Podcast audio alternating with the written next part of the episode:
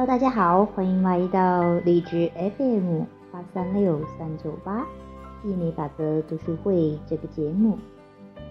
今天我们学习亚伯拉罕的吸引力漩涡。今天学习的这个小节的名称叫做“学习随顺的艺术”。那我更多的会说“允许的艺术”，其实都是一样，是英文 “allow” 翻译过来的哈。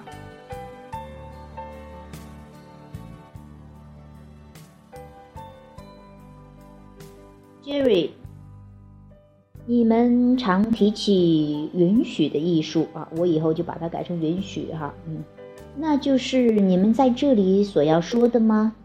亚伯拉罕，对。允许的艺术是你最想要了解的东西，因为若能好好的运用，你可以让自己允许所有的变化，阻碍你允许无形的你的事物，感觉就没有那么好。换句话说，对比的体验会使你本来的面目扩展，因为无形的你总是站在扩展的尽头。但如果你继续回头看那些导致你扩展的事件、情境或因素，你就会妨碍自己的扩展，无法允许，所以你觉得不好过。允许的艺术很简单，凭借专注选择的思绪，让自己和自己的扩展同步。由于你所在的时空实相的对比，造成持续的扩展。在扩展的状态下，如果你要感到快乐，唯有跟上自己的扩展。从更广的角度来看，有形的你和无形的你之间的关系是永恒的，而爱则是来自无形的你。没有爱，你就无法实现允许的艺术。从更广的角度来看，无形的你知道你的价值。觉得你自己没有价值，就无法实现允许的艺术。在此，你可以了解人类社会中另一个基本的错误前提。错误前提四：我来到这个世界上是为了用对的方式过生活，同时影响其他人来采取和我一样的生活方式。我觉得对的是必定所有人都该遵循的方式。你来到这个有形的世界体验，并非为了要把现在所有的想法去无存精一番，变成人人都赞同的几个好想法。事实上，你的目的正好相反。你说我要向前走，走入对比的汪洋中，从那里会生出更多的想法。你明白，以多样化为根基，才有充满喜悦的扩展。每个人都想要快乐，但其他人的行为有不少地方让你觉得不怎么好。你认为要得到快乐，就要想办法影响或控制其他人的行为。你会下此定论，不难明白。但在你想要控制这些事物时，透过影响或强迫，你发现你不仅无法抑制它们，而且由于你把注意力放在这些事物上，更多类似的事物就会进入到你的体验。当前的社会正在对毒品宣战，对贫穷宣战，对罪恶宣战，对青少年怀孕宣战，对癌症宣战，对艾滋病宣战，对恐怖主义宣战。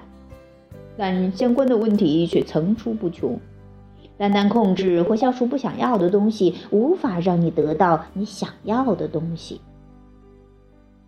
在众人之间，又有谁能够决定哪一种生活方式才是对的呢？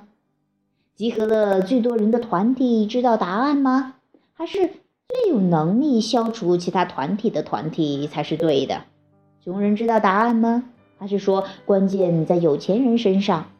哪一种宗教是对的宗教？哪一种生活方式才算对的？生小孩对吗？生几个才对？如果女性有了小孩，她还可以想其他的事情吗？她能不能有事业？还是只能专心照顾小孩？男人应该如何对待自己的妻子？他可以娶几个老婆？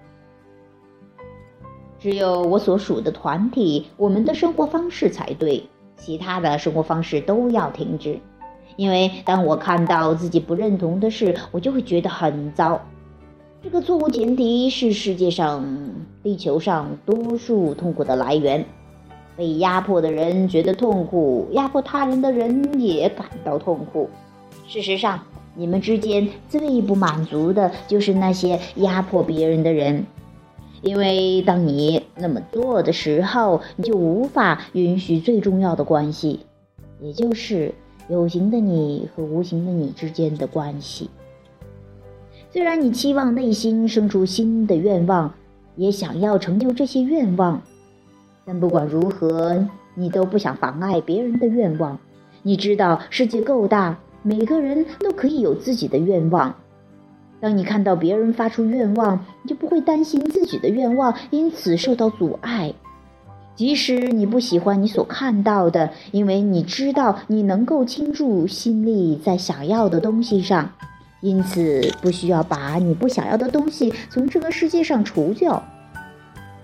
你希望能够决定你要什么，并借由专注的力量和吸引力法则，把你想要的东西吸引过来。你也愿意让其他人这么做。你明白差异性除了是力量和扩展的来源，也是存在的根本。因为如果没有扩展，就无法延续存在。好，这是我们今天分享的允许的艺术啊，或叫随顺的艺术。也是，今天也提到了一个错误前提啊，就是很多人说，哎，我以为是来到这里就是要以对的方式生活，好像只有一种对的方式，要跟我一样啊，才才会啊这个满意哈，这是很多的人的一个误区哈。要是这样的话，那啊世界就不可能扩展了哈，只有一种哈，这是不可能的事情。还有就是，你会发现，其实你真的不需要让别人去改变什么，你只需要选择让自己的关注点改变，然后去关注自己想要的就可以了。这是你唯一能够控制的，啊，也是最容易掌控的。好了，希望今天的这段话呢，对大家有所启发啊，也希望你能够。越来越多的将自己的关注力放到自己想要的上面，而不是想着去控制或改变他人或改变环境，那些都是很很难的事情哈，或者说也不可能的事情。好，嗯，今天我们就到这儿啦，拜拜。